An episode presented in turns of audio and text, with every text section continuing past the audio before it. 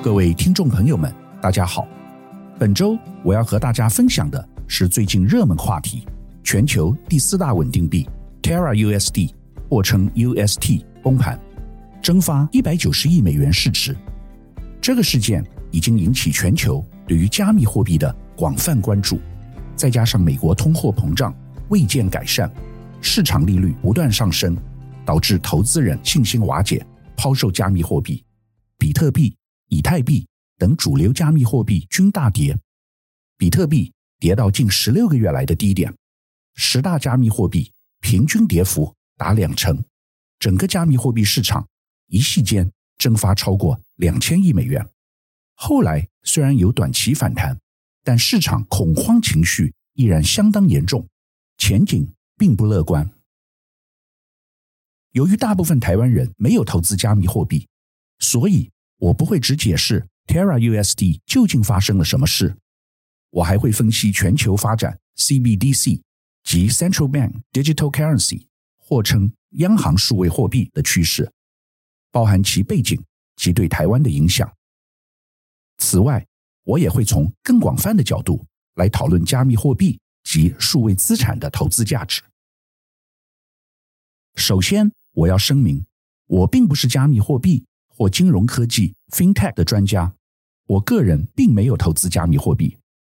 如果您正在收听我的节目，而且您有投资加密货币，那我要恭喜并且感谢您。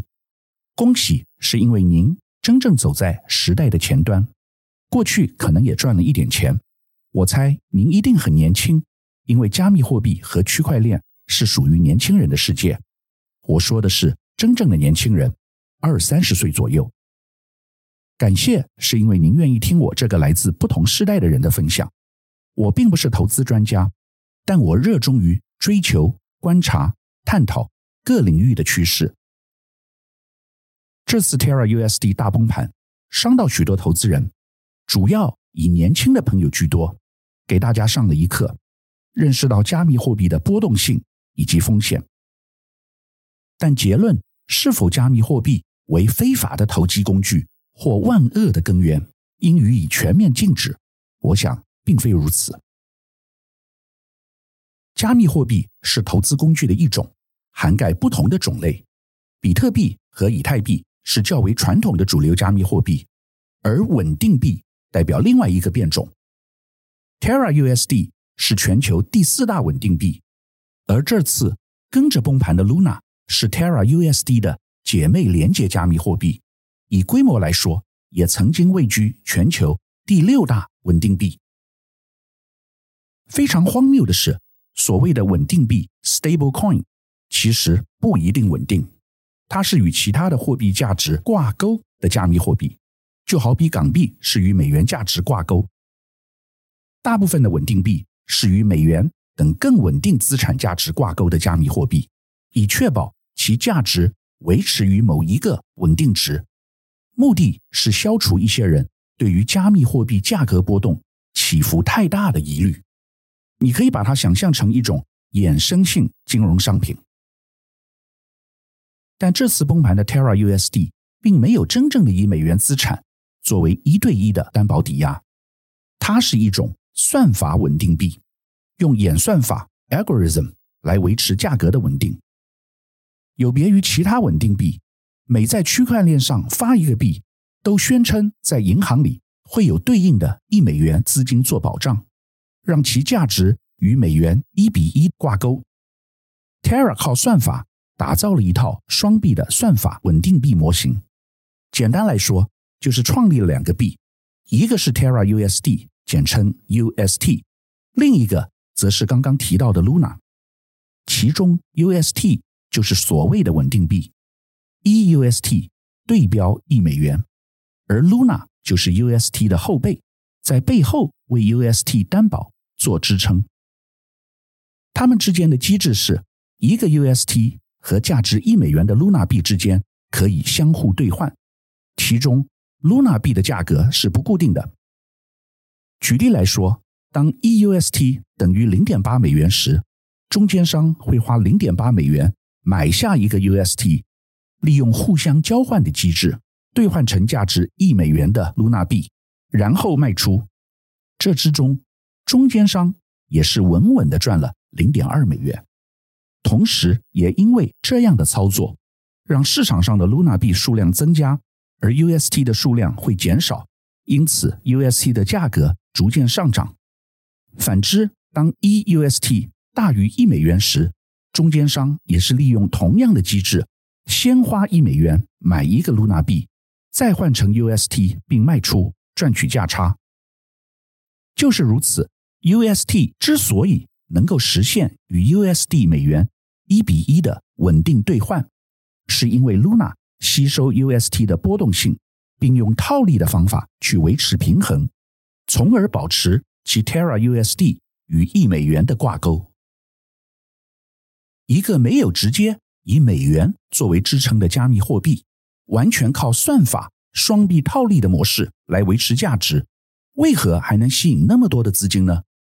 关键在于 Terra USD 向投资者保证百分之二十的年利息，来吸引散户的资金。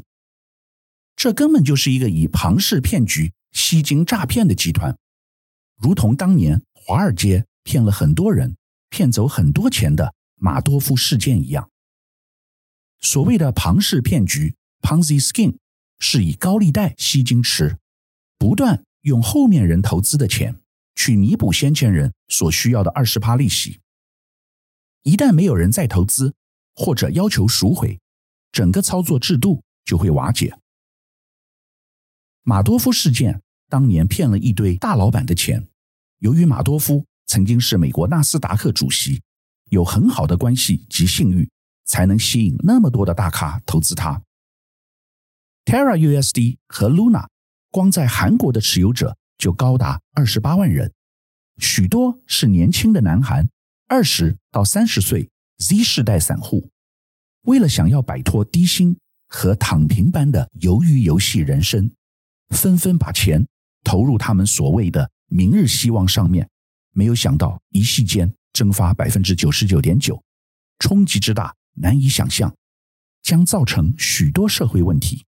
南韩金管会现已开始调查。所以你现在了解来龙去脉了吗？这就好比我打着华尔街精英的形象和招牌，发行一种奇缘币，向外大量吸金，并且和投资人保证二十趴的年化利息，而且宣称这个货币相当稳定。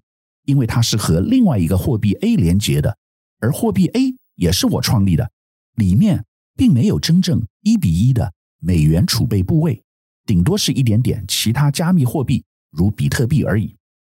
因此，这根本是一个经不起现实考验的骗局。只要有人来戳穿它，它就会立即瓦解。而这次戳穿 Terra USD 和 Luna 假象的，正是华尔街。最著名的对冲基金 Citadel，虽其发布消息宣称未涉及此次攻击，但传闻仍甚嚣尘上。而我也认为就是他们所为。Citadel 是美国第三大对冲基金公司，掌管两百五十亿美元的资产，现在还拥有一家 Citadel 证券，是美国最大的网络交易平台。不同于去年的罗宾汉 Robinhood 平台，以散户交易为主，Citadel。主要是针对机构法人大咖进行电子交易。传闻 Citadel 这次的操作手法就是放空 Luna 币，而 Luna 币正是 Terra USD 的资金储备。Citadel 用其拥有的比特币来交换 Terra USD 稳定币。由于 Terra USD 需要不断用算法调整来保持 Terra USD 和 Luna 之间的一比一连接。但由于流动性不足，过去都是散户之间的小额交易才能维持价格不坠假象。趁着 Terra USD 流动性不足的情况下，华尔街大咖开始集中抛售，导致 Terra USD 价格大幅下跌，造成投资人恐慌，大量挤兑。最后，Luna 也必须抛售其手上的储备，特别是比特币，以应付投资人的大量赎回。最后结果是，Terra USD 和 Luna 价值在几天之内几乎归零，而对冲基金 Citadel 至少赚走十亿美元。这是华尔街典型的做空狙击手法。对冲基金通常看到价格不合理的时候，会开始放空，寻求资本的套利。在一个高度有效率的市场，如纽约证交所，很难做类似的交易，因为市场里都是聪明玩家。如果有什么因为价格不合理而展现的套利机会，早就被聪明的法人捷足先登。Terra USD 的问题是把别人都当成傻子，认为自己的把戏不会被拆穿，可以永远维持平衡。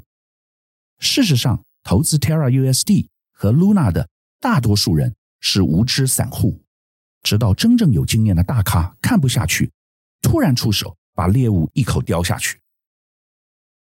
国外媒体评论 Terra USD 稳定币崩盘事件和马多夫事件，或去年著名的恶血 Bad Blood 假造血液检疫检测事件不同，这些都是骗人的。但 Terra USD 并没有骗人，它的创办人很清楚地把游戏规则和算法告诉投资人，因此未来投资人假如要以受骗向他进行求偿，恐怕很难。只能说大部分投资人。太天真了。我们再来看 Terra USD 的创办人是何许人也？他叫做 Do Kwon 全道亨，一九九一年出生，现年只有三十岁。他是史丹佛大学电脑科学系毕业，曾经做过苹果和微软工程师，但在这两个地方工作都未超过三个月，原因是认为工作太无聊。二零二一年。全道亨被选为加密货币领域十大最具影响力人物之一。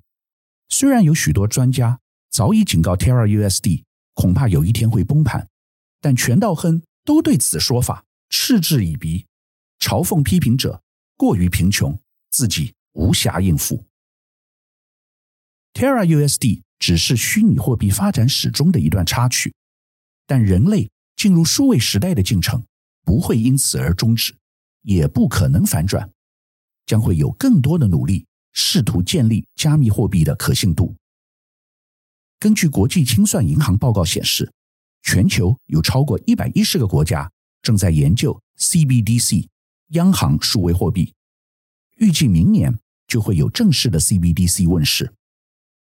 今年三月，美国拜登总统签署了一项行政命令，主旨是有责任的发展数位资产。Digital assets，这是划时代的创举，确认美国对数位资产的重视，研究范围相当广泛，不只涵盖加密货币，也包括 NFT、元宇宙和这次出问题的稳定币。美国财政部长、前联准会主席耶伦表示，Terra USD 凸显国会立法部门对稳定币的发行方应提出类似银行的监管要求。据媒体报道，为了保护投资大众，未来相关法案可能会扼杀像 Terra USD 这类型的代币。另外，欧洲央行 ECB 也表示，如果加密货币行业发展过于快速，将对金融稳定造成风险。Terra USD 崩盘后，引发了七国集团 G7 首长呼吁，要求对该行业进行迅速和全面的监管。中国大陆很早便禁止民间加密货币，改推动由政府主导发行的主权数字货币，已在多个城市成功进行小额交易和电子钱包试点，取得一定成果。中国大陆的目的不是为了创新，而是要进行金融监控，充分掌握消费者金流端的资讯。从某个角度来说，是一个数位集权。个人没有隐私权，这在欧美是行不通的，但是在中国却可以落实。那我们从 Terra USD 稳定币崩盘这个事件得到什么启发和观察呢？我认为有以下几点：第一，这次崩盘是一件好事，可以说短空长多，投资人会变得更冷静，监管机构的力度会加强。对投资人形成更多保障，而币圈的发行商也不会再有像全道亨那么投机的分子，设计出风险过高、不负责任的商品。第二，未来全世界以国家主导发行 CBDC 央行数位货币的趋势会加快。美国在这方面一向落后，输给中国，但在俄乌战争后，中国、俄国等非西方世界国家脱离以美元为中心的企图心已越来越明显。假如中国透过数位形式快速拓展数位货币的交易，那么将来有可能会进一步提升。其在国际金融市场的话语权，特别是对东南亚、拉丁美洲和非洲等国家，这些国家未来在数位货币的应用上都有可能后发先至。非洲的肯亚近年就是利用电信商推展 mobile banking，取代了传统的银行。第三，加密货币只是一个环节，台湾需要完整的数位金融生态系。未来电商及元宇宙的交易形态，金融肯定会扮演重要角色。不论是加密货币、NFT、DeFi 去中心化金融、Web 三，台湾人在这些领域都相当活跃。中国大陆禁止民间加密货币后，业者币安、Binance 前进新加坡，现在已是全球数一数二的加密货币交易所。第四。我们需要有数位金融的新思维。台湾金融业经过几十年发展，形成今天的格局，有银行、证券、保险，但数位金融这块领域发展的速度可能不再是几十年。我认为在十年或几年之内就有可能发生。我们现在的问题是被动式，等别人先做，我们再想，而非主动式。另外，也把防弊看得比心力更加重要。拜登签署数位资产行政命令的时候，要求财政部、商务部、联准会，甚至国防部一起配合。他的出发点是为了强化美国整体竞争力，巩固美国在经济及科技上的领导地位。这不是单一部门的事，也不是针对单一事件 Terra USD 才做出的反应。而是要规划美国在未来数位时代的整体策略。